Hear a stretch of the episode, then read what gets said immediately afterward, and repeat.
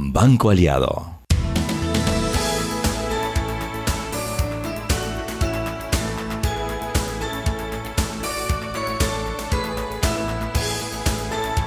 Buenas tardes, bienvenidos a Sal y Pimienta, un programa para gente con criterio. Y sí, no tengo voz, estoy un poquito agitada porque me tocó correr porque venía tarde, pero llegué a tiempo como siempre. Llegué a tiempo y aquí estoy para conversar con todos ustedes. Hoy nuestra amiga Mariela de Desma tiene una, un compromiso importantísimo porque tiene que ir a llevar a su bebé que se va de viaje y ella no podía dejar de llevarlo. Ustedes saben que ese es el sol de los ojos de Mariela. Así que, bueno, Mariela se fue a, a llevar a Gabo. Le deseamos un feliz viaje a Gabo, que se va para Orlando a pasar unos días. Y aquí llegó el invitado del día de hoy, el doctor Daniel Buenas Pichel. tardes. ¿Cómo está? Muy bien, ¿cómo estás? Justo iba aquí agitada porque venía corriendo. Sí, te vi llegando. Ah, sí, me viste corriendo. Venía tarde y ya me imaginaba a Roberto en la puerta diciendo las opiniones vertidas en este programa, que es la manera como él cariñosamente nos hace a Mariela y a mí todas las mañanas entrar, porque según él vamos tarde a empezar el programa. Pero nosotros siempre estamos aquí a, a tiempo y yo, bueno, corrí, estoy agitada, pero aquí estoy. ¿Cómo estás, Daniel? Muy bien, muy bien, ¿cómo están? ¿Qué tal? Aquí estaba leyendo una noticia del diario La Prensa que dice la reserva de la Caja del Seguro Social se comenzará a utilizar este año. O sea que tocamos fondo. Sí, sí, o sea, se pas- eso implica que pasa lo que, lo que tiene que pasar. Cuando el problema de la caja del Seguro Social al final del programa de invalidez, vejez y muerte, al final es un problema matemático, es un problema de matemáticas, número de personas, cantidad de dinero, intereses que produce, eh, cómo se junta ese dinero. Eh, no es un tema lo que pasa es que siempre sale el, otro elemento que es, pero si se han robado la plata, y pues claro, se han robado la plata. Si uno calcula cuando en los gloriosos años aquellos de la dictadura se robaron los 100 millones de dólares que se robaron en aquella época, si uno hace la conversión, ese dinero hoy en día serían 640 millones de dólares en equivalencia de, va- de valor sin tomar en cuenta los intereses que se perdieron en el camino. O sea, es una barbaridad el dinero que se volaron, pero se lo volaron. Ya no o sea, está. ahí ya no está. No existe. Y eh, lamentarse eh, sirve de mucho porque es bueno para que aprendamos, pero de ahí en adelante eh, Ahora- hay, hay que ver cómo se resuelve. Ahora, yo, yo lo que entiendo, y, y a mí estas cosas me aterran. A mí me aterran. Yo no sé si porque yo soy fanática o soy obsesiva con los números, eh, los estados financieros, porque yo no puedo comprender que tú manejes una empresa sin saber cómo está tu situación financiera. O sea, a mí me parece impensable. Estoy leyendo aquí en, el- en la noticia del diario La Prensa que dice, los últimos estados financieros no auditados de la Caja del Seguro Social datan del 2018. Tú dices, bueno, 2018 no está mal. Pero sigue, los mismos no se han divulgado ante hallazgos de contaminación de la data, que actualmente... Bueno, pero es que el grave problema de la caja del se- lo imperdonable de todo esto es que la caja del seguro social eh, tiene algún tipo de reglamento en el cual puede ocurrir una cosa como esa.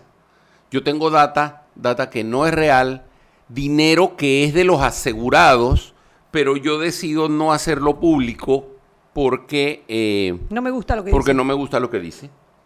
¿Y por qué? O sea, ojo, y porque tiene costos políticos. Porque al final el gran fondo de todo esto es que lo que pasa con la caja del Seguro Social tiene un impacto político grande y en este momento a nadie le interesa meterse en esos enredos políticos. Entonces, pues, al final esto es un tema matemático.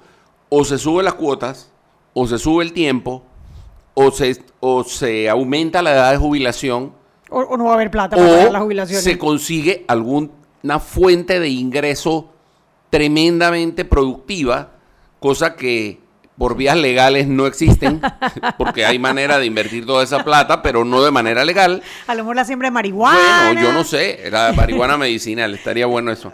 Pero, o sea, al final es tomar decisiones drásticas que se tienen que tomar.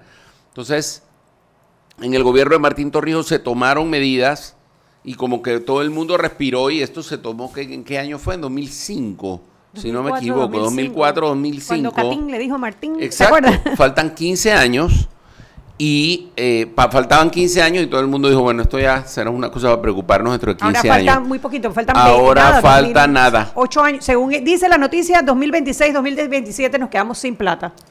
Y yo creo que no deben esperar hasta que se acabe la plata para entonces tomar una, decisión, ¿no? Y es un problema muy serio porque todos los programas de jubilación del mundo tienen los mismos problemas. La gente vive mucho más tiempo, eh, las jubilaciones se paga, el diseño del modelo de seguridad social de jubilaciones y retiros se hizo cuando la gente vivía mucho menos tiempo y la gente se deja, o sea, una persona de 50 y pico de años tenía un pronóstico vital de 13 años más, o sea, a los 60 y pico, 70 años la gente se moría. Pero hoy día la esperanza de vida es 80 años, entonces hay 10 años más donde lo que se pagó originalmente no cubre. Es sencillo. Y es cierto, el gran problema es que la plata se la roban. Pero por lo menos si uno sintiera que cuando descubren que alguien se la robó pasa algo, pero no pasa nada. Y si seguimos buscando, volvemos a acabar en, en lo que va a pasar el 5 de mayo. ¿Qué feeling hay y por qué la gente piensa como piensa? Eh, pues hoy me dijo a mí alguien, lo que pasa es que la gente está harta de que la roben. Por supuesto. Tenemos al diario La Prensa en línea. Que, ¿Quién me habla? Saluda a todos por allá. Hola Ricardo, ¿cómo estás? Henry, Henry. Henry, Henry, ¿yo por qué dije Ricardo? No sé. Yo no sé. Yo creo que fue un mensaje subliminal cuando él dijo 5 de mayo. Entonces yo dije Ricardo. Eso los manalibres nos tienen a todos aterrados, te cuento. no he dicho nada. Cuéntame, Henry. Sí, el tema ese que salió en la tarde eh, está disparado eh, porque estamos hablando de la Caja de Seguro Social, nuestro patrimonio futuro para nuestra vejez. Y evidentemente el anuncio sale en una coyuntura política, se van las elecciones y tú te pones a pensar y dices, bueno, el que viene va a tener que hacer algo. Es que el que está tuvo que hacer algo y no lo hizo. O sea, yo creo que primero tenemos que empezar por allí. Juan Carlos Varela no tocó un tema que es trascendental para el futuro de los panameños. Entre otros. Por una decisión política. Y ahora le va a tocar al próximo presidente tomar una medida acelerada. Primero de sentarse a dialogar, porque esto no se puede imponer. Y segundo, de ver cuáles van a ser las medidas. Y mientras más nos demoremos, más severas van a ser. Sí, el tiempo, el tiempo pasa, transcurre y a medida que pasen los años y si no se toman decisiones eh, precisas, concretas y que den soluciones, porque eso, como hemos hablado históricamente, de los parches, de los parapetos, que no, que bueno, por ahí sobrevivimos a 15 o 20 años, eso no funciona. Yo creo que quizás nos tocará a cada uno amarrarse un poquito más la cintura, pero hay que hacer algo. Hay que hacer algo porque si no, vamos a estar en una situación mucho más complicada, complicadísima. Así es, y ya empiezan los candidatos a presidente a prometer que no va a haber su aumento de la edad de jubilación, que no va a haber aumento de cuotas, y cosa que a mí me parece, eh, a mí me parece, por decirlo menos, eh, muy inocente. Porque hasta que, hasta que no nos sentemos y vemos la realidad que tiene la Caja del Seguro Social, no se puede decir. Cuando los números hablen, entonces ahí, a partir de ahí, y a tomar decisiones todo como Estado, partidos políticos, empresa privada, trabajadores, porque es el futuro de las jubilaciones. Así es. Oiga, Dígame. y otro tema del día, ¿no? Evidentemente relacionado con, con el caso en Perú de los suicidios del presidente eh, Alan García. Ya lo determinaron como un suicidio, porque entiendo que todavía tenían dudas. exactamente, tiene, toda la razón, tiene toda la razón. La, muerte todavía tiene que hacerse la autopsia y demás eh, sobre este hecho lamentable a todas luces y evidentemente cuando se da la situación esta que los informes relatan cuando fueron a, a notificarle de su detención, eh, pidió un minuto, dos minutos y tomó la decisión, una supuesta decisión, eh, y se cochó un disparo en el dormitorio. Y lo lamentable de toda esta situación en un país tan sufrido, ¿no? De tanta con la guerrilla y demás, pero los cinco presidentes que han tenido luego de la dictadura, los cinco han estado involucrados en casos de corrupción. Envidia, ¿no? no ha habido uno solo que no haya sido procesado por corrupción. O sea, que envidia que haya un país donde esto funcione así, no que envidia tener presidentes ladrones. ¿No te parece mejor nuestro país que nosotros no tenemos ningún presidente investigado por corrupción? de, de Odebrecht, corrijo, porque hay uno investigado por corrupción de los casos pinchazos. Ah, correcto. Pero, pero ¿no te parece que nuestros presidentes entonces no son...? Sí, sí, una maravilla, una maravilla. Oiga, bueno, para mañana seguimos entonces con el tema más detallado de la Caja del Seguro Social, con reacciones. Eh, vamos a tener los análisis respectivos para que lo busquen en, prensa.com. Todo detallado tenemos para mañana eh, de este caso de la Caja del Seguro Social. Excelente, Henry. Bueno, será esperar hasta mañana. Eh, entiendo que también PPK hoy estuvo, está internado en cuidados intensivos en Perú. estaba a punto de ser operado, tuvo problemas de en el corazón. Dijeron que fue como una crisis hipertensiva y que estaba hospitalizado. Como me dijo un amigo mío, hoy no es un buen día para ser expresidente peruano. bueno, y curiosamente hoy tenemos un cardiólogo en la en cabina con el que vamos a conversar precisamente sobre la salud cardíaca. Ok, saludos. ¿Mañana eh, o hasta el lunes? Eh, mañana, no, mañana no, hasta el, hasta el lunes, hasta el lunes, Henry, que pases un, bueno, feliz de Semana Santa. Igualmente. Eh, feliz Pascua de, eh, feliz Pascua de Resurrección ante por adelantado. Saludos al doctor por allá. Hasta luego. Hasta luego. Bueno, la verdad que sonó como de película ese, ese tema de que te van a buscar los de la policía para meterte preso, una presión detentiva preventiva que creo que era de 10 días apenas y te metes un tiro. Según me dijo alguien, según, yo había escrito un tweet que después me hicieron un comentario y lo borré porque me pareció que primero fue un poco mal, o sea, no malinterpretado. Creo que no que no lo escribí bien, pero el aparentemente él es una persona con antecedentes depresivos. Es que obviamente. Eh, Alan García era un, ya un individuo con cosas con antecedentes depresivos eh, no es él, o sea, él había estado preso ya. Alan García estuvo preso antes de ser presidente la segunda vez. Claro. O sea, que el señor tenía experiencia sabía para en dónde esto, iba. sabía para dónde iba. Eh, pero bueno, una persona con... Eh, es un tema muy difícil y me parece que, que, no sé, uno a veces se deja llevar por el primer impulso del comentario. O sea, yo lo que había puesto es una persona así pensará que lo va a ver como un mártir. Desafortunadamente, sus seguidores políticos están tratando de utilizar el hecho para sacarle un rédito político, cosa que es casi tan aberrante como el hecho en sí. O sea, es una cosa que no puede ser eh, que lo traten de utilizar una cosa así para decir a ver qué ventaja le podemos sacar políticamente al hecho de que el hombre se suicidó. Si es que se suicidó, cosa que según dicen, parece indicar que sí. La primera noticia fue muy puntual, o sea, que, que se había disparado y una hora después más o menos dieron la noticia de que había fallecido. Eh, creo que hubo ciertas cosas, o sea, a mí no me parece que está bien. A mí me llegaron por tres o cuatro rutas diferentes las fotos de la tomografía, o sea, de la radiografía que le tomaron en cuarto de urgencias cuando llegó.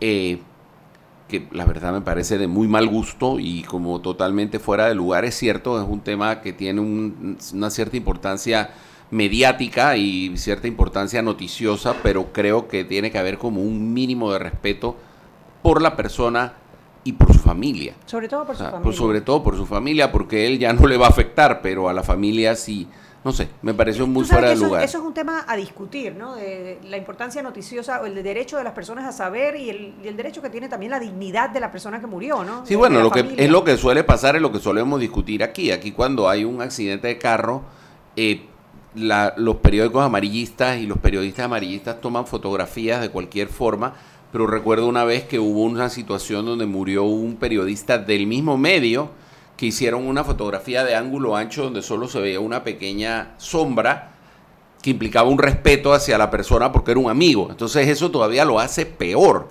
Porque eso significa yo sé lo que debo hacer, pero lo hago solo cuando me afecta a mí de alguna manera y no lo hago por los demás. Terrible. 6 y 17. Vámonos al cambio y regresamos. Entonces, seguimos sazonando su tranque. Sal y pimienta. Con Mariela Ledesma y Annette Planels. Ya regresamos. Siempre existe la inquietud de cuál es el mejor lugar para cuidar su patrimonio. En Banco Aliado tenemos la respuesta. Presentamos el nuevo plazo fijo Legacy, porque creemos en el valor del ahorro, la conservación y rendimiento de su capital y el fortalecimiento de su patrimonio. Banco Aliado, vamos en una sola dirección, la correcta. Si elegiste el mejor vehículo para ti, tu familia o tu trabajo, deberías hacer lo mismo con el lubricante. Ahora Terpel te ofrece una nueva familia de lubricantes de última generación, desarrollados con tecnología americana para proteger y evitar el desgaste en cada tipo de vehículo, pero inspirados en un motor más importante que el que mueve tu auto. Máxima protección y mayor rendimiento para el motor que mueve tu vida. Nuevos lubricantes Terpel. ¿Quieres más data? Recibe ilimitada de Claro en un Pim Pum Plan Postpago de 30 balboas para que la compartas con quien quieras en 3G y 4G LTE. Además, tu plan incluye minutos para llamar a 32 países sin pagar más. ¡Claro! La red más rápida de Panamá. Promoción válida del 1 al 30 de abril del 2019. Plan postpago de 30 balboas con data ilimitada en ambas bandas 4G LTE y 3G y comparte 5 GB mensuales. Plan cuenta con minutos ilimitados de claro a claro, 250 minutos a otros operadores y 200 SMS on net. La bolsa de minutos a otros operadores puede ser utilizada para llamar a 32 países. Los excedentes en llamadas a dichos destinos se cobrarán a 12 centavos el minuto y a 8 centavos a otros operadores o fijo. SMS on net a 5 centavos y off net a 7 centavos. Incluye roaming sin fronteras. No aplican con otras promociones. Visita www.claro.com.pa.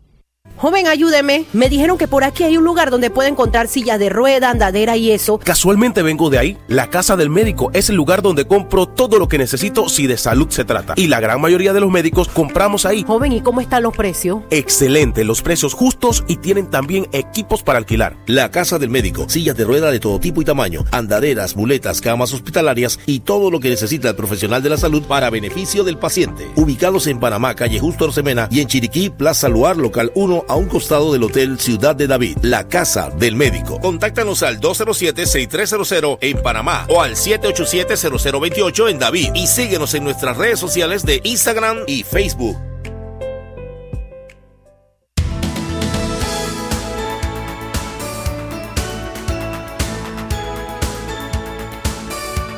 Estamos de vuelta en Sal y Pimienta, un programa para gente con criterio. Hoy, eh, miércoles 17 de abril, aquí estamos con el doctor Daniel Pichel, que lo invitamos para conversar un poquito sobre el corazón. Pero habiendo tantas cosas interesantes que hablar, Pero- me pero- a hablar del cardiólogo, corazón. pero- Mira, yo te voy a cardiólogo. decir, pero, pero yo te voy a decir una cosa. Y, yo te tenemos, voy a y tenemos un corazón que ahora mismo puede definir muchas cosas. Espérate, te digo qué es lo que pasa. Eh, Este, no sé, yo creo, yo todo este tema de, yo creo que es un, uno trabaja todos los días en lo mismo, uno Sí. hace todos los días lo mismo. Ajá. Y hay cosas que para uno son como un desahogo. O sea, es lo que a mí me dice la gente. ¿En qué?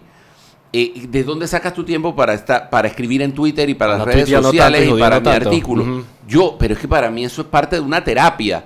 Para mí eso es. Entonces, cuando veo que la gente se disgusta con uno, hoy hubo uno que me dijo si el tamaño de mi ego significaba que yo iba a poder, que mi voto valía más que el de él. La verdad que mire que uno se topa con gente burra en esto y cómo, o sea, esta cosa así toda estrambótica, y para mí esto es una terapia. Y yo tengo, es más, yo O sea, tengo hecho- Twitter es tu terapia. para mí Twitter es una terapia. Bestia. Para mí esto Para mí Twitter es la causa, la razón por la cual yo voy a terapia. no, es Twitter. no, no, no, pero yo tengo unos cuadros que he hecho, uno dice sentido del humor for dummies, otro dice sarcasmo for dummies Ajá. Y otro dice conflictos de interés for dummies. Y cuando alguien no puede con algo que yo dije, le mando el cosa, entiende que esto es una broma. A veces te contestan estas cosas que tú dices, pero aquí o sea, la Así que, gente no- eh, Twitter, Twitter es interesante. En estos días estaba viendo una analogía que es. El problema de Twitter, principalmente, es que uno, uno vocaliza sus opiniones. Y de alguna manera, si alguien te responde, como que te ves obligado de alguna manera a interactuar con esta persona. Y si tú extrapolas eso a tu vida real, imagínate que tú vas caminando por la calle y cada cinco pasos hay alguien que de la nada como que te tira una opinión enfrente. Y, y- y como que en la calle tú tienes que responder. La Eso, no tiene sentido lógico. La- Sin embargo, nos metemos en Lo esta que vaina donde que hay no. que responderle a las personas y hay que interactuar y todo. Lo- Yo dije, no, tira tu opinión y no tienes que responderle a todo el mundo que te contesta. exacto. O sea, lo que dale. psicológicamente ocurre, lo que hace que Twitter sea lo que es, es el elemento de anonimato Sí, claro. y de no ser presencial. O sea, uno por Twitter dice y escribe cosas que uno no le diría a alguien de frente, en la cara. ¿Por qué? Porque se puede ganar un soplamoco. Claro. O sea, Nadie quiere un a garnatón. veces Nadie quiere un garnatón. nadie quiere que le ¿Cuántos den un- soplamocos te hubieras ganado Sí. hasta ahora? partido. Porque vuelves al punto, o sea, uno Sí, claro. es, es una cosa to- una cosa totalmente ajena a toda lógica, muy las rara, cosas que es uno muy rara. Entonces, e- esta insultadera y después está el un terrible elemento que es el elemento del de los anónimos, de los famosos que antes eran huevitos y ahora son siluetitas que no tienen identidad, que es un número huevitos, las gallinas se quejaron de que... yo no sé, dirían, es- nos están echando a perder el, eh, eh, la, la- la imagen, La- pero la verdad que era como totalmente ilógico y lo que pasa es que se ha convertido en una herramienta que, que es imprescindible. Yo no me imagino un político hoy en día tratando de vivir sin Twitter Yo, yo creo que... y es- sin redes. A, a ver, sí. Yo creo que es una herramienta, definitivamente, para poder sentir por lo menos los temas del país. O sea, no puedes, tú no puedes saber si, si la gente está más a favor o más en contra de cualquier tema porque el Twitter está muy contaminado de call centers y de... Extremadamente y- contaminado. exacto, y hay muchos extremismos y eso Sí. no es el común de la población. Pero los temas que tienen relevancia están en Twitter. En Los temas que están... Sí, entonces, tú, puedes si medir un, tú saber- puedes medir el pulso de, de- de alguna, de, de qué es lo que está hablando cierta parte de la población por medio de Twitter. No, me la, la población, o sea, Yo no sé si la pasa es que hay población, una- pero. Porque hay temas que son muy amplificados en Twitter que no necesariamente para mí tienen ningún tipo de relevancia en la Es población. verdad. Eso es puede verdad. ser, sí. No, y Sí. si tú quieres que algo se convierta en noticia, hazlo viral en Twitter. Lo hace viral en Twitter. Porque eso sí, los, las noticieros, todos lo recogen del Twitter. O sea que Los noticieros recogen de Twitter y no solo los noticieros recogen de Twitter, sino que no filtran.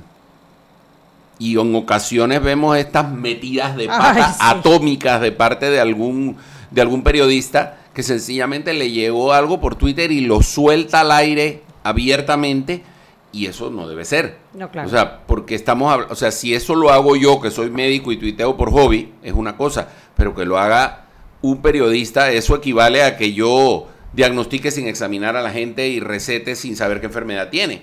Porque que- esa no es, o sea, yo tengo una responsabilidad profesional Claro. que un periodista debe cumplirla. sí. Sí, lo que pasa es que las consecuencias no son las mismas. Claro, directamente, de forma no directa, por supuesto, no son las mismas. Sí, pero tú sabes que la invitación eh, para que, bueno, digo, tú estás invitado todos los miércoles a Sal y Pimienta por, porque tú eres parte de la casa, no necesitas invitación. ¿Por qué los miércoles? Pero, ¿ah? Porque los miércoles. Porque los miércoles es el día que él tiene a esta hora. Ah. A esta hora, no, lo que pasa es que yo los miércoles normalmente por la tarde no tengo pacientes en la Ah, clínica porque es el día que agarro para hacer las cosas que tengo que hacer Sí, en horas ya. donde funciono. O sea, en horas donde sigue funcionando el mundo. Si no, yo todos los días salgo de la oficina a las 7, 7 y media de la noche a pasar visita y todo está cerrado. Exacto. Entonces las tardes de los miércoles para mí son... Y la razón es muy curiosa. Cuando mis hijos estaban chiquitos, ellos los miércoles tenían la tarde libre en la escuela. Entonces por eso fue que yo empecé a agarrar los miércoles, porque yo me venía a la casa y estaba en la tarde con los niños. Obviamente ahora mis hijos están trabajando y... O sea, ni, lo- ni los por la casa, o y sea, se mueren ya- de envidia cuando yo llego a la casa Exacto. los miércoles y ellos están en la oficina. Bueno, Dalia debe estar ahora mismo en el periódico, ¿no? Sí. Dalia debe estar en el periódico, Ricardo debe estar, hoy creo que hoy tiene clase. Saludos a Ricardo y a Dalia. Pero sí, un- pero curiosamente salió de un Twitter la invitación especial el día de hoy. O sea, estábamos Mariela y yo conversando y alguien había puesto un tuit de lo del corazón de Martinelli, de que decía de que la De mitad que del la- corazón. es más, no fue graciosísimo. Sí, sí, porque sí. Dalia había puesto, el, fue Dalia la que puso, dice, co- el corazón Ah, y te vive, preguntó. y me preguntó, dice, ¿es cierto que se puede vivir con la mitad del corazón muerto? Y me hizo tag y me tagueó. Entonces le digo yo, no, bueno, con la mitad del corazón muerto no se puede vivir. Más del 30% del corazón muerto se supone que es incompatible con la vida. ¿Pero qué significa la mitad del corazón muerto? ¿Qué significa muerto? ¿Qué quería decir él cuando decía no sé, muerto? cuando tú, a ver, tú puedes vivir con un pedazo del corazón muerto cuando te da un infarto. El O sea, a infarto es lo te que hace que te mata el corazón. O un sea, lo que hace el, coraz- el infarto es que hay un pedazo de tejido cardíaco que se muere, deja de recibir oxígeno, se muere y se convierte en una cicatriz, que no se contrae, que no se relaja, que no tiene función propia, o sea, su- que, la, que pierde su capacidad de función Ajá. de contracción para como una bomba. Sí. Entonces eso es un infarto. Se Un pega infarto. la bomba. Bueno, no tan así, pero bueno, al final lo que ocurre es que hay un pedazo del corazón que deja de funcionar. Hagan de ver que un, un carro que tiene 100 caballos de fuerza, se le dañan 30 caballos de fuerza. Queda 70. Entonces queda 70 y comienza a funcionar con ciertas dificultades y se requieren una serie de ajustes eh, mecánicos y de, y de cargas y de líquidos y de cosas para que el corazón pueda seguir más o menos funcionando. Y cuando son lesiones muy grandes, entonces el paciente no puede hacer más de cuatro cosas porque se fatiga, se ahoga, le falta el aire, etcétera. Pero cuando, puso, cuando pusieron el tweet y, y la respuesta tuya y todo esto, dice Mariela, oye, nosotros vamos a tener que invitar a Pichel para que venga a hablarnos aquí de la salud del corazón. Pero no te preocupes, si quieres no hablamos de la salud del corazón. Yo no le voy a contar nada a Mariela cuando regrese. No, no, yo es más, Mariela me escribió y ustedes van a, es más, me mandó un voice note y me dijo, ustedes van a hablar hoy del colesterol y de las cosas. Le dije, ah, bueno, que digo, que, que aburrido, pero está bien, yo voy y hablo de eso, o sea, no es tan difícil. La verdad, tú sabes que una vez me pasó que invitamos a Felipe Chapman. Como lo invitamos cada cierto tiempo para que haga un análisis económico. Y lo hicieron hablar del corazón, dime por favor. No, no, ese día saltó, sol- salió una noticia de Odebrecht. Y empezamos el primer bloque hablando, tú sabes, ¿no? Las noticias del día, conversando y no sé qué. Cuando llega ya el segundo bloque que le tocaba a él conversar, dice, la verdad que yo no tengo ganas de hablar de economía. Y empezamos a hablar de Odebrecht y nos Claro, fuimos hablando claro. de Odebrecht toda la Bueno, distancia. lo que pasa es que, y se lo digo yo a Dalia, que está trabajando en la prensa en el tema de, de, de política, le digo, la verdad que en esta época es de lo que se antoja conversar. Claro que Porque es de lo que conversa todo el mundo. Eh, no sé, yo creo que el tema cardio- de salud cardiovascular es un tema muy importante, es un tema relevante, es un tema, es un problema de salud pública inmenso, que es mucho más complejo de lo que la gente piensa que ojalá en las políticas de los candidatos ese fuera un tema a discutir de qué se va a hacer con temas como la alimentación, eh, o sea, cosas que tienen, que parecieron una, que parecían una tontería en su momento y que la gente las, hasta se burló, como lo de quitar los aleros de las mesas. Eh, eso La tiene impactos reales. O sea, hay que, el hecho de ofrecer la posibilidad de hacer ejercicio, de hacer una dieta más sana, de reducir la cantidad de sal y de azúcar en la comida, esas cosas tienen un impacto tremendo en, en, la, en la salud de la población globalmente. Obviamente no se mide a corto plazo. Si no se toman medidas basadas en que la educación no se mide a cinco años, que son la siguiente elección, ahora imagínense algo como la salud cardiovascular, que lo que yo haga hoy se va a medir dentro de 40, cuando estos niños que hoy comienzan a ir a la escuela y a hacer más ejercicio y comer más saludable, van a haber pasado 40 años de su vida comiendo mejor y viviendo en mejores O condiciones. sea, que lo que estamos viviendo hoy son los, los, eh, las políticas de Nara, quizás. Claro, quizás. no, o cu- o cuidado que antes. Lo que pasa es que hay demasiado tema de presión. Eh, Uno de los temas, básicamente con la alimentación, es el tema de que comer es necesario. Entonces hay una serie de elementos en la dieta que, que se mezclan hasta elementos económicos en esto. O sea, por la ejemplo, capacidad adquisitiva. Vamos a hacer algo, son las 6.30, nos van a regañar porque ya fue la segunda vez que nos vamos a ir tarde. Vamos a, al cambio y cuando regresemos decidimos si hablamos de corazón o si hablamos de política. Vámonos al cambio.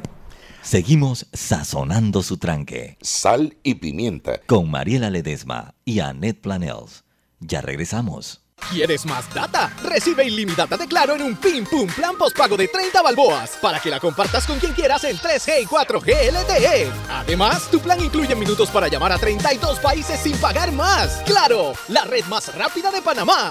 Promoción válida del 1 al 30 de abril del 2019. Plan postpago de 30 balboas con data ilimitada en ambas bandas 4G LTE y 3G y comparte 5 GB mensuales. Plan cuenta con minutos ilimitados de Claro a Claro, 250 minutos a otros operadores y 200 SMS on net. La bolsa de minutos a otros operadores puede ser utilizada para llamar a 32 países. Los excedentes en llamadas a dichos destinos se cobrarán a 12 centavos el minuto y a 8 centavos a otros operadores o fijo. SMS on net a 5 centavos y off net a 7 centavos. Incluye roaming sin fronteras. No aplican con otras promociones. Visita www.claro.com.pa. Si elegiste el mejor vehículo para ti, tu familia o tu trabajo, deberías hacer lo mismo con el lubricante. Ahora Terpel te ofrece una nueva familia de lubricantes de última generación, desarrollados con tecnología americana para proteger y evitar el desgaste en cada tipo de vehículo, pero inspirados en un motor más importante que el que mueve tu auto. Máxima protección y mayor rendimiento para el motor que mueve tu vida. Nuevos lubricantes Terpel. Joven, ayúdeme. Me dijeron que por aquí hay un lugar donde puede encontrar sillas de rueda, andadera y eso. Casualmente vengo de ahí. La casa del médico es el lugar donde compro todo lo que necesito si de salud se trata. Y la gran mayoría de los médicos compramos ahí. Joven, ¿y cómo están los precios? Excelente, los precios justos y tienen también equipos para alquilar. La Casa del Médico, sillas de rueda de todo tipo y tamaño, andaderas, muletas, camas hospitalarias y todo lo que necesita el profesional de la salud para beneficio del paciente. Ubicados en Panamá, calle Justo Orsemena y en Chiriquí, Plaza Luar, local 1 a un costado del Hotel Ciudad de David. La Casa del Médico. Contáctanos al 207-6300 en Panamá o al 787-0028 en David y síguenos en nuestras redes sociales de Instagram y Facebook. Siempre existe la inquietud de cuál es el mejor lugar para cuidar su patrimonio. En Banco Aliado tenemos la respuesta. Presentamos el nuevo plazo fijo Legacy, porque creemos en el valor del ahorro, la conservación y rendimiento de su capital y el fortalecimiento de su patrimonio.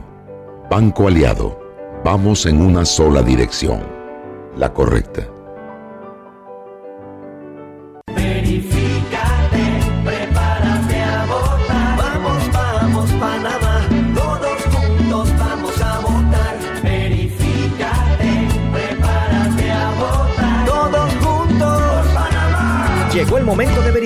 Entra a verificate.pa o llama al 811 Conoce tu centro y mesa de votación para las elecciones del 5 de mayo 2019. Haz tu parte. Tribunal Electoral. La patria. La hacemos todos.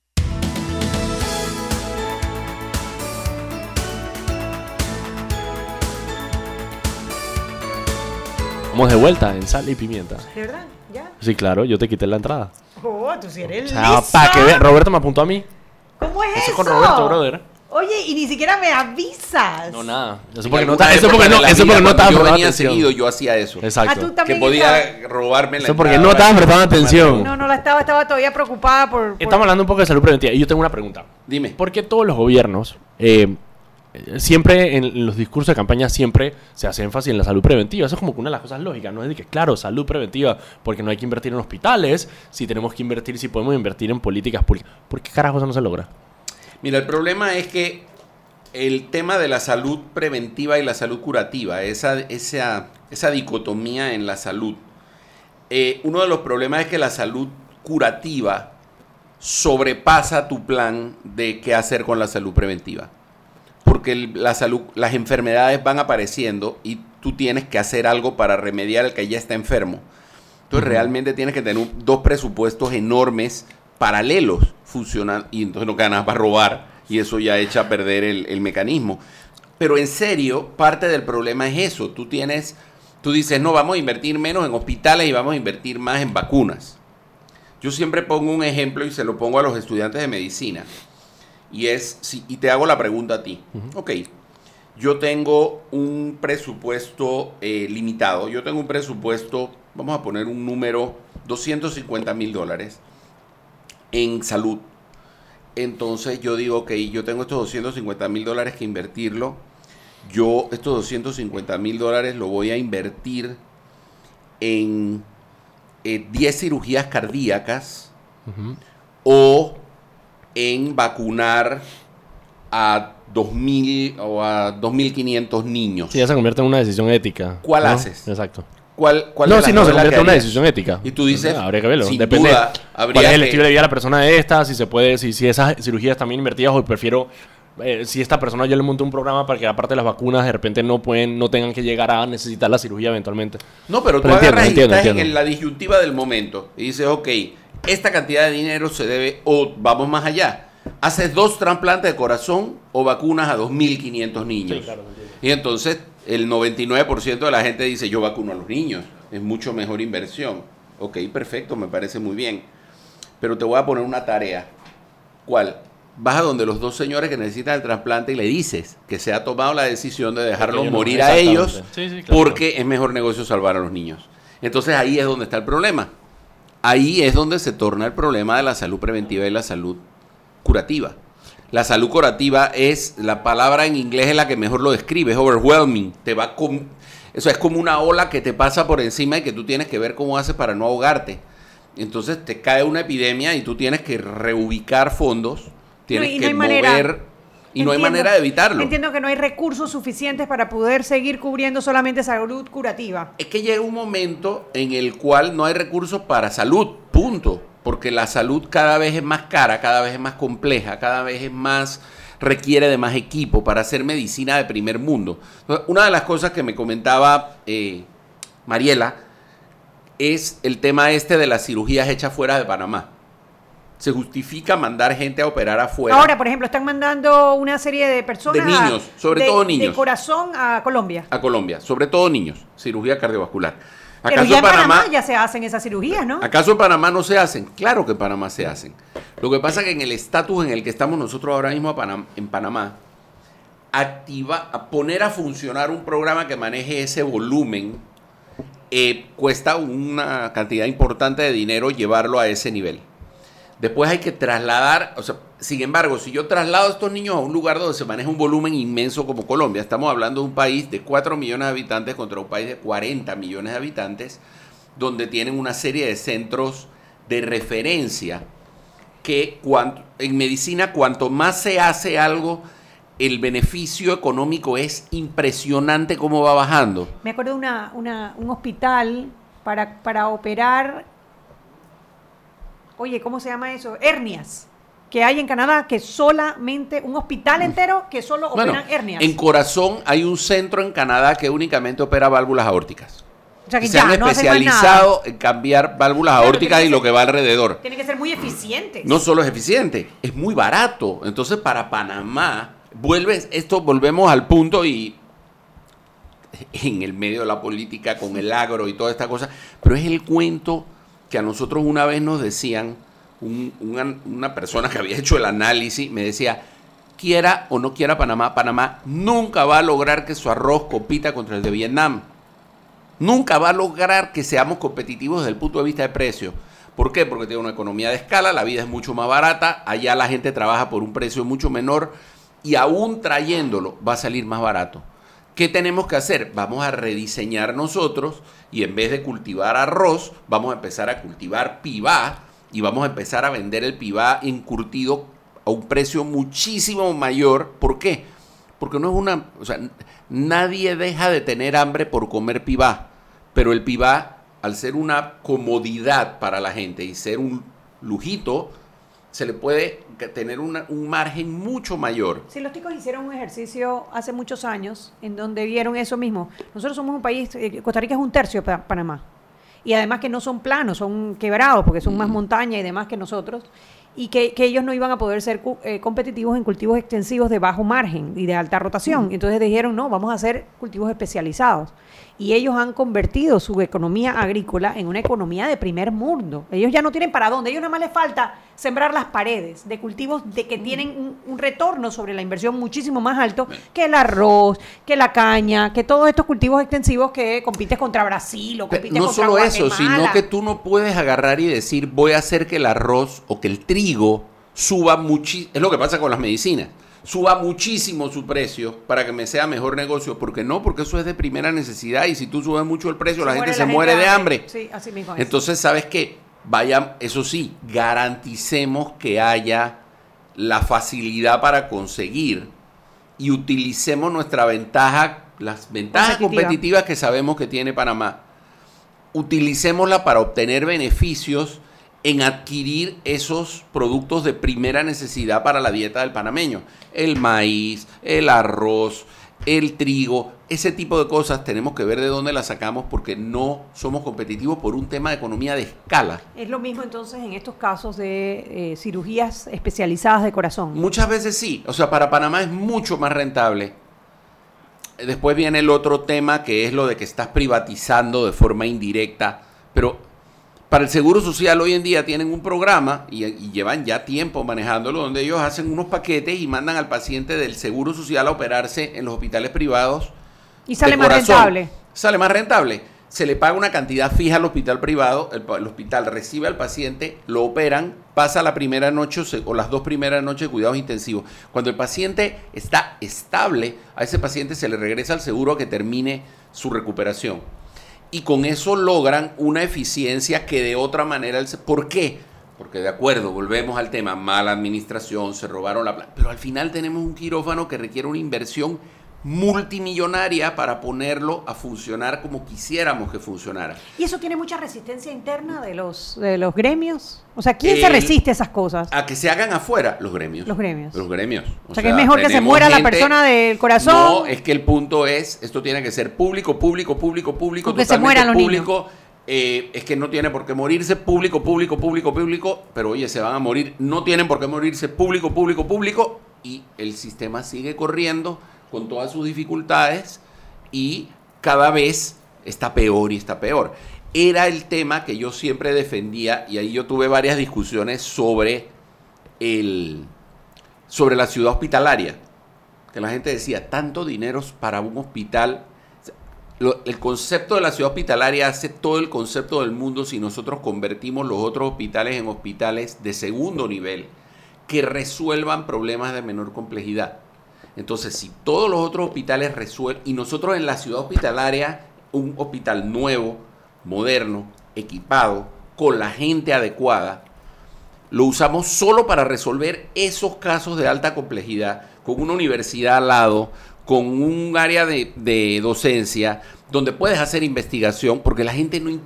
Hay un, hay un error en la forma de pensar de mucha gente con el tema de la investigación médica. La gente dice, ¿qué van a agarrar a la gente para hacer experimentos? Esto no funciona así. Esto es una de las mejores maneras Excelente. de hacer que en un país como Panamá progrese la medicina es participando en investigaciones. Claro, y ahí sí podríamos ser competitivos. ¿Por qué? Somos Porque un centro neurálgico. Primero, somos un centro.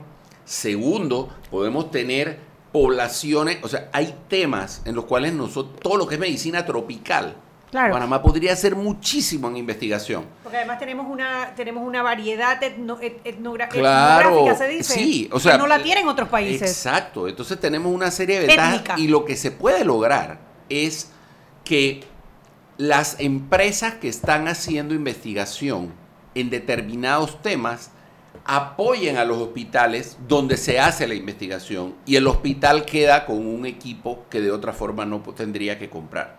Entonces, con una buena administración bien orientada, con la cabeza bien puesta en el tema, se pueden mejorar muchísimas cosas. Eh, yo creo que el, que el tema de la salud es un tema muy complejo, eh, es un tema que no es fácil de resolver.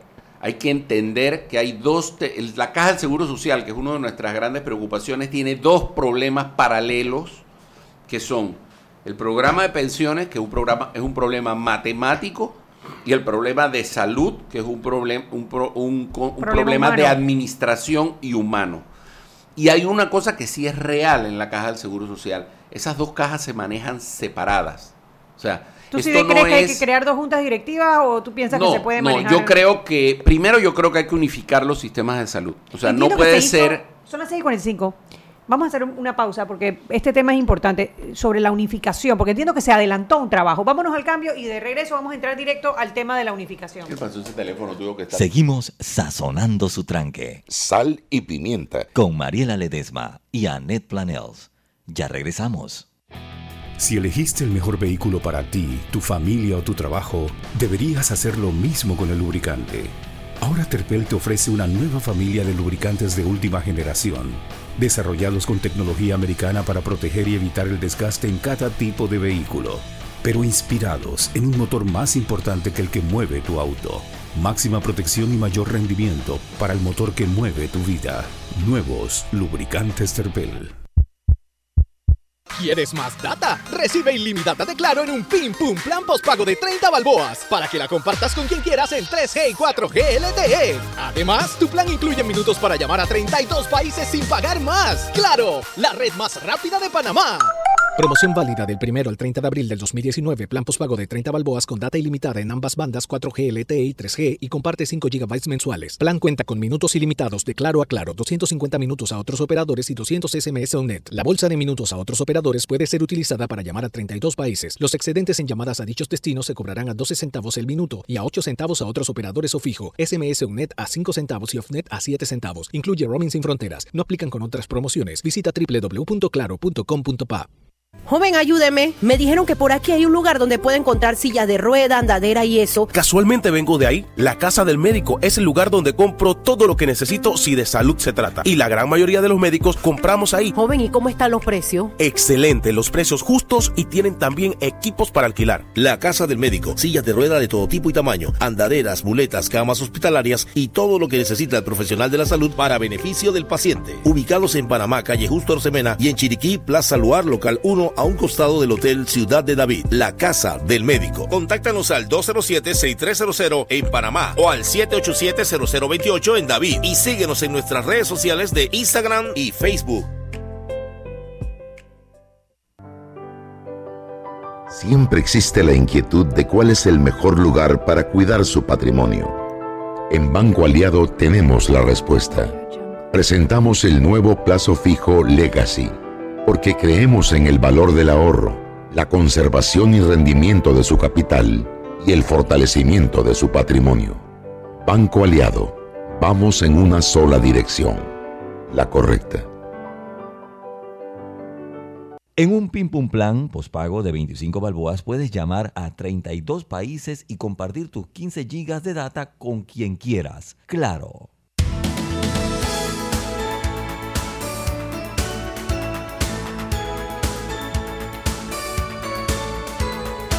Sal y pimienta por los 107.3 de Omega Estéreo, la radio sin fronteras. Y recuerden, en la casa del médico usted consigue el glucómetro VivaCheck, un amplio rango de hematocritos de 0 a 70% capaz de evaluar recién nacidos, mujeres embarazadas, pacientes con anemia y otros. 900 memorias con fecha y hora. 5 segundos de tiempo de respuesta. Puerto USB para transferencia de datos. Incluye 10 tiras de prueba. De venta en la casa del médico justo a Rosemena y en David Chiriquí. Glucómetro VivaCheck. Continuamos con más aquí en Sal y Pimienta.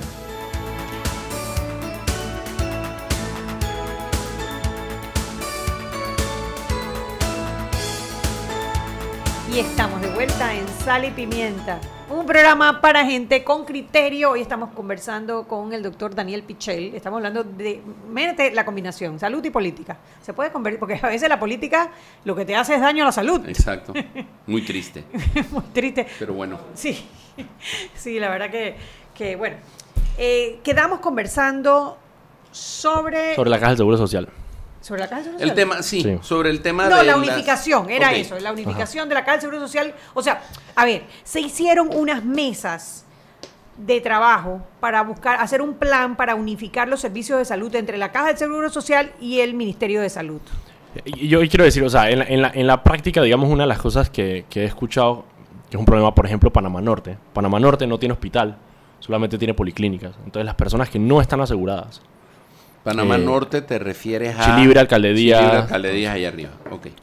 Entonces, claro, las personas, si no están aseguradas, tienen que venir hasta acá al hospital o tienen que ir a- al San Miguelito o, a la Que está 24 de, o hasta la 24 de diciembre, eh, a lugares donde sea hospitales, precisamente porque no tiene un centro de salud que... eh, hospital. un hospital que llegue a las necesidades de las personas que no están asegurados o que su, su familiar no está asegurado. Eh, y eso es parte del problema que la gente dice, ¿no? O sea, hay, unos, hay lugares que donde tienen policlínicas, pero no tienen hospitales. Hay, hay lugares donde tienen hospitales, pero no tienen policlínicas. Eh, entonces sí se ha hablado mucho precisamente de esa unificación. ¿Y cómo O sea, hacemos esa Por unificación? mucho tiempo, a ver, lo que pasa es que hay que verlo en dos puntos. Por, hace mucho tiempo que el sistema tiene un cierto grado de unificación eh, operativa. En el interior hay, hay lugares donde hay hospitales que son de la Caja del Seguro Social y atienden gente que no son asegurados y hay hospitales que son del ministerio que atienden asegurados. Existe una compensación interna de los costos de uno con el otro, que es un medio misterio, que la gente dice que el seguro carga al ministerio y cuando habla y cuando ves los números sobre la mesa, yo sin ser muy ducho en esos números, da la impresión de que no es tal cosa como cuentan, porque hay bastante. Y uno de los ecualizadores es el Hospital del Niño. El Hospital del Niño ve montones de niños asegurados. Claro. Y el Hospital del Niño es el que levanta un poco, y el oncológico. Pero, pero son patronatos ambos. Sí, pero al final es un tema de la atención. Yo estoy hablando desde el punto de vista de atención Ok, de ya, salud. ya, ya entiendo. Entonces, la unificación consiste en que hay ciertos servicios especializados que deben darse en un solo lugar. Lo que comenta Ned de los trabajos que se han hecho, efectivamente ahora llevan dos años, dos años y pico reunidos para sacar una cosa que se llama el libro blanco. Sí, el que es famoso una libro- el cosa famoso del- libro blanco. Del, del Comité de Alto Nivel de Salud. Eh, yo les voy a decir una cosa. Yo, traba, yo cuando fue lo del dietilenglicol, Martín Torrijos convocó a un grupo de médicos que nos llamamos elegantemente los garantes del, del Qué nombre más de salud, rimbombante. Un nombre muy Los rimbombante. garantes de y salud. nos pusieron a trabajar, sí, sonábamos como a vacuna de, Exactamente. del primer mundo. Pero éramos un grupo como de 15 personas y nos pusieron a trabajar como unos salvajes. Nos dieron cuatro meses para entregar un proyecto y nosotros lo hicimos en dos. Trabajamos como unos burros. Yo nunca he... ¿Y con era- unos burros o el, o el o el equipo no, era...? Era todo, no. La verdad que fue un trabajo muy intenso. El grupo se cohesionó muy bien. El grupo fu- funcionó muy bien. Éramos un montón de gente que estábamos ahí por una o por otra razón de rebote. Y se hizo un trabajo muy, muy a conciencia. Yo puedo decir, por haber participado en varias de esas mesas, que uno se sentaba a hablar con los gremios y uno hablaba con las enfermeras y las enfermeras decían, oye, sí, mira, hay que arreglar las cosas, arregla a los médicos y después me arreglas a mí. Y los auxiliares decían, arregla a las enfermeras y después me arreglas a mí. Y los laboratoristas decían, arregla a fulano y después me arreglas a mí. Y cuando llevábamos dos semanas trabajando y todo el mundo decía, arregla al otro primero que a mí, dijimos, aquí con quien hay que hablar es con los pacientes. Ok. Entonces nos sentamos a hablar con los pacientes e hicimos una propuesta que evidentemente no le gustó a nadie. Porque era una Porque era respuesta centrado que era pacientes. centrado a Claro. que hay que arreglar a todos los niveles al mismo tiempo. Y nosotros hacíamos ciertas propuestas. Lo que nosotros habíamos propuesto en aquel momento, estamos hablando hace o- 12 años, era crear una autoridad de atención de salud que administrara los recursos de los dos lugares y que recibiera plata de los dos lugares para administrarlo y que ahí lo de siempre, las cosas fueran por concurso, hubiera un sistema de evaluación, hubiera un Institucionalidad. sistema- Todo muy, li- todo muy lindo. Bueno, es que al final, claro, porque tú tienes, y es un problema que pasa no solo en el Ministerio de Salud, sino en casi todos los ministerios. tú no puedes ser la entidad que controla y la que ejecuta. Porque Bueno, lo eso que es un nosotros- doble cargo, un- un- y es lo que pasa con el MOP, Entonces, lo que que, es lo que pasa con el nosotros, Ministerio de Vivienda. lo que nosotros decíamos era, Ministerio de Salud establece políticas de Eso. salud. Caja del Seguro Social se dedica solo a las jubilaciones y esta autoridad Va a ser maneja atención. únicamente atención de salud. Entonces le paga la Caja del Seguro Y Social la caja le paga y el ministerio le paga y hay que tener un presupuesto equivalente por número de personas. ¿Y eso fue lo que salió de las conversaciones o no? Eso fue lo que salió. Y eso fue lo que Martín metió en un cajón el día que se lo entregamos porque ya había bajado la presión del dietilenglicol. Ajá. Y sigue en un cajón. Muchas de las cosas que dice ahora el libro blanco tiene cosas en común con aquello. Aquello tocaba medicamentos, farmacias y drogas. Todas estas cosas que estamos viendo ahora, todo eso se tocó en aquel momento. Obviamente la cosa pisó muchos callos. Eh, ahora hay una serie de propuestas de lo del libro blanco. A mí me parece que la manera de hacer esto no es agarrar a siete personas que quieren ser, que son candidatos a la presidencia de la República y decirles firmen esto y esto es lo que Y esto se es lo que llevó". va. Exacto. Porque eso es lo que pretenden hacer y eso no es lo que se tiene que hacer. Sí, exacto. Es como Yo- casi que extorsionistas. Tienen yo, que o sea, cumplir esto. Yo en alguna ocasión, yo en una, yo hace poco estuve en una reunión eh, donde se lo presentaron a uno de los candidatos y le dijeron así, nosotros esperamos que usted lo firme y la respuesta, no, y la respuesta fue, yo no me puedo comprometer a firmar algo que todavía no ha leído el equipo mío que está trabajando con esto. Claro. O sea, tienen que leerlo y ver si va de, de acuerdo con la idea que nosotros tenemos y lo que sea bueno de ahí lo vamos, pero yo les mentiría si les digo que yo me voy a comprometer. El, el tema es que esto hay que tomar el, el asunto de alguna manera. Eh, a mí lo de la ciudad de la salud o la ciudad hospitalaria me parecía que hacía todo el sentido del mundo concentrar la atención de alto, de alto nivel ahí y después convertir todos los otros hospitales en hospitales periféricos que resolvieran problemas Los día a menores. día, claro. Pero, eh, no sé, los gremios son un terrible problema. No solo, y es que, es que se confabulan como que todas estas situaciones, uno, ineficiencia gubernamental, dos, nombramientos políticos, estrés, corrupción directamente, tanto las personas que están adentro de la, de la institución como los que están afuera de la institución, que influyen sobre la institución. Mira, yo te puedo poner un ejemplo. Y por el otro lado, estos espacios como los gremios, que son personas que simplemente tienen una cuota de poder que no están dispuestos a ceder y se confabulan todas estas vainas adentro y no tiene manera de caminar nada, allá adentro nada. cuando está Es que todo todo lo esto- bloqueas. Todos estos factores están ahí, no hay manera. Porque el fondo, en Panamá hay una, y ojo, no lo estoy cuestionando, pero en Panamá hay una organización que se llama Conagreproxa.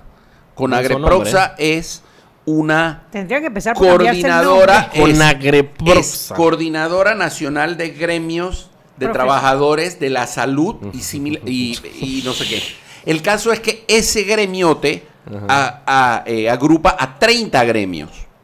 Claro. Entonces ustedes se imaginan lo que es llegar a conclusiones en ese La lugar. pesadilla que es debe una ser llegar a- pesadilla. llegar a eso, Entonces, claro. el problema es que todos los gremios, y en el fondo, hay un gran miedo al cambio. No, y son cuotas de Eso es poder. natural. El claro. hombre ¿Qué pasa? por naturaleza le tiene Yo miedo tengo, al cambio. tenemos un problema de que no hay especialistas en el interior. Ok, eso es un problema real, numérico. No hay suficientes especialistas en el interior. ¿Qué hacemos? Vamos a importar a gente de afuera. Es- vamos a traer gente de afuera. No, porque tenemos el derecho de los panameños. a los Ok. panameños. ¿Cómo hacemos para llevar gente para allá? Vamos a subirle el sueldo allá. No, porque hay un acuerdo de huelga que dice que todo aumento de salario que tú hagas en el interior lo tienes que replicar en la ciudad. Entonces nunca vas a resolver el problema. Claro, ah, bueno, pero tienen que ver cómo lo resuelven. Entonces, o sea, te amarran las dos manos atrás, te pegan y cuando tú le das una patada le dices, no vale, pa- no vale patear. ¿Cómo es esto? O sea, ¿cómo Claro. resuelvo? ¿Cómo resuelvo un problema si me estás amarrando las manos? Y los gremios, entonces, ¿qué pasa? Los políticos, o sea, yo puedo poner un ejemplo de una persona que ha sido como, ¿qué voy a decir? Es como un tipo que su función es meter un palo en los rines de la bicicleta toda su vida. Al final de la, ul- de la administración previa de la Caja del Seguro Social, por irresponsable lograron votarlo. Lo reintegraron. El nuevo presidente llegó y no solo lo reintegró, lo hizo jefe. Ay, señor. Y le dijo al nuevo director, este señor es intocable. ¿Por qué? Porque era la manera de evitar que nadie le metiera un palo en el, en el ring. Dice que le decían Entonces- huelga al hombro. Ese mismo. Huelga. Cosa que... ¿Ok? En- pero al final, uno dice, entonces ¿dónde vamos? Pero él renunció, ¿no? Recientemente. Él renunció a la jefatura. Pero ahora eh, sigue estando en el gremio de la Caja del Seguro Social. Entonces, ¿qué pasa? Esta cosa que Ahora se mete llama... medio palo en el ring. Esta cosa que se llama Comenenal, Ajá. Convención Médica Negociadora Que Nacional. Que por el Twitter son horribles. Es una cosa. nace Venenoso. en Parece frenar eso 1978. triple Es- X. Es, nace en 1978 a raíz de las cruzadas civilistas y cocina y todas aquellas cosas para agrupar a los gremios médicos, pero hoy día Comenenal son tres personas que se arrogan a sí mismos la representación de todos los médicos de Panamá y ellos hablan por todos los médicos de Panamá, cosa que no es correcto. Al final estamos secuestrados no solamente entonces por los políticos en puestos de elección, sino por políticos dentro de los gremios. Claro. Hay personas que no quieren ceder poder. Tú dijiste la palabra clave, cuotas de poder. Quieren ceder poder. Bueno, gracias Daniel, espero que no pierdas el camino. Gracias por la invitación. Gracias a don Daniel Lopera también por haberme Muchas acompañado. Nos quedamos, nos quedamos sin hablar de las cosas sabrosas de esta semana. Bueno, queda para la próxima. El otro miércoles puedes venir. Si no ver, tú sabes mejor que no tienes, no tienes, no necesitas invitación. Y ustedes, Sal y Pimienta regresa el lunes, porque nosotros vamos a reflexionar durante la. Semana Santa. Chao, no. chao. Hemos presentado Sal y Pimienta. Con Mariela Ledesma y Annette Planels. Sal y Pimienta. Presentado gracias a Banco Aliado. Descargue la nueva app